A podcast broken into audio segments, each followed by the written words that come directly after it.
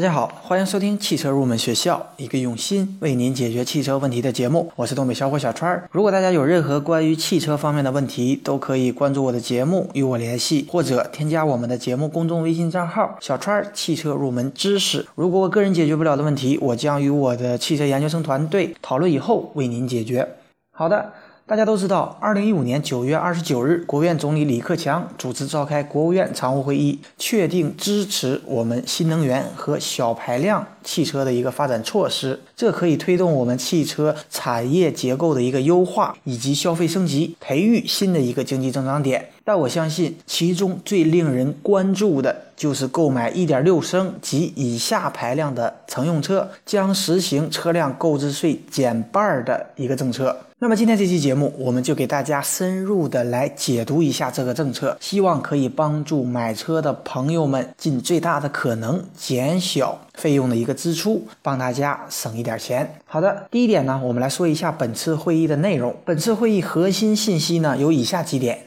第一点呢，从二零一五年十月一日到二零一六年十二月三十一日，对于购买一点六升及以下排量乘用车，将实行车辆购置税减半的一个优惠政策。第二点呢，就是各地不可以对新能源汽车实行限行限购，如果已经实行的地方，应当取消。第三点呢，就是加快淘汰营运的黄标车，确保完成到二零一七年全国基本淘汰黄标车的一个任务。所谓的黄标车，它就是指高污染、高排放的车辆的一个简称，是连国一排放标准都未达到的汽油车，或者说排放标准达不到国三的柴油车。因为它贴的是一个黄色的环保标志，因此呢，把它称为黄标车。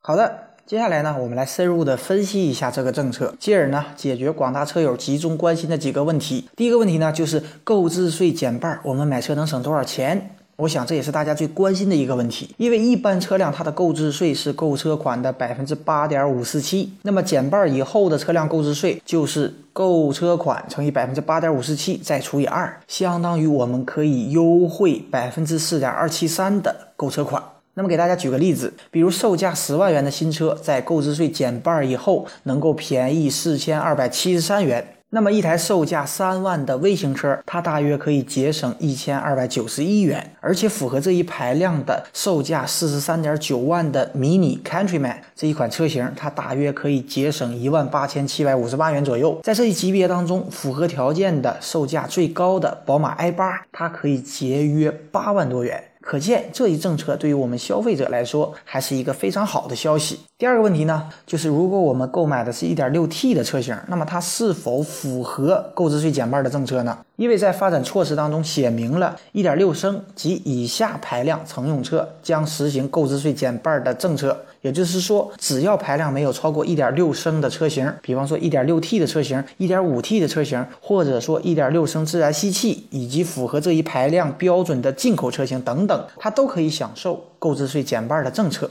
好的，第三个问题呢，就是购置税减半跟我们的惠民补贴它有冲突吗？惠民补贴实际上就是节能产品惠民工程，也就是一点六升及以下乘用车它可以获得的。它是对消费者购买节能汽车给予一次性的定额补助，补助标准为一辆车三千元。它是由生产企业在销售时兑付给我们消费者。这两项政策实际上它是不冲突的，也就是说我们可以累加进行优惠。但大家要注意，购置税减半，它并不与我们一些厂商或经销商自己制定的一些相关减免购置税的销售策略共存。好的，第四个问题呢，就是我的新车刚刚交了购置税，那么还可以退吗？很遗憾的告诉大家，已经完税的新车购置税是不可以退的，也就是说，已经交过购置税的就没有办法了。好的，第五个问题，如果我刚刚已经订车或购车。但我还没有交购置税，那么购置税能否减半呢？因为还有很多网友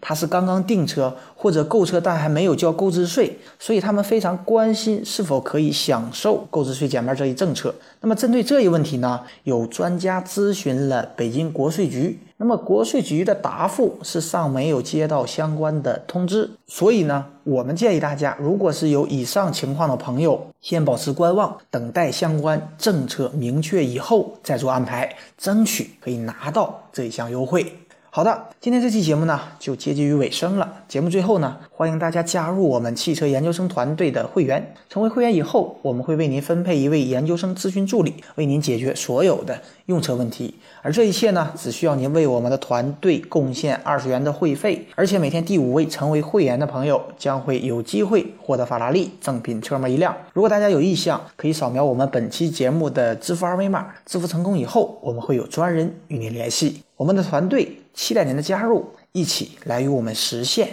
汽车梦。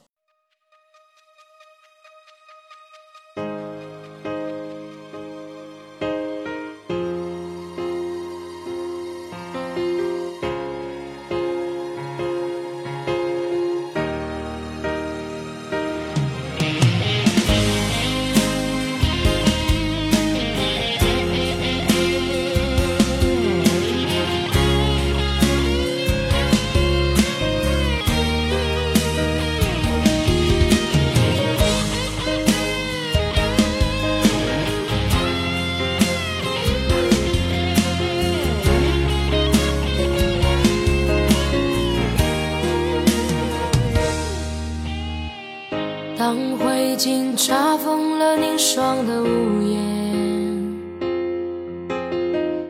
当车菊草化作深秋的露水，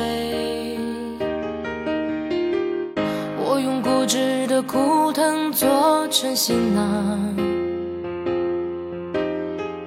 走向了那布满荆棘的他乡。当大地铺满了悲泣的落叶，当杜鹃花化作远空的雾霭，祝福我吧，我最思念的亲人，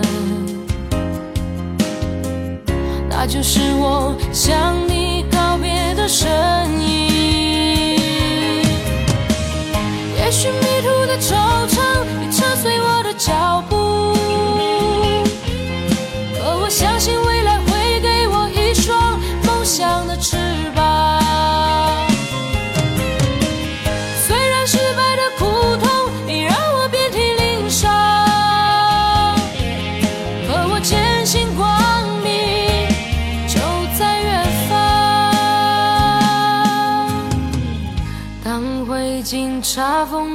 霜的屋檐，当这菊草化作深秋的露水，我用固执的枯藤做成行囊，走向了那布满荆棘的他乡。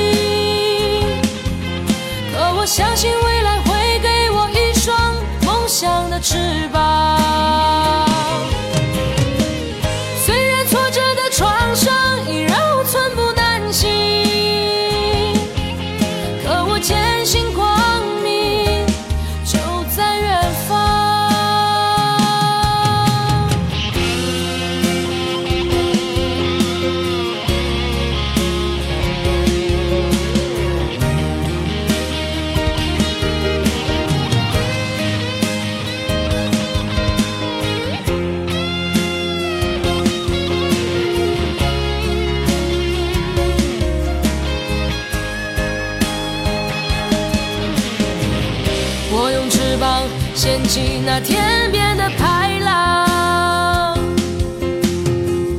我用身躯托起那血红的太阳。就在这刺骨而凛冽的大风中，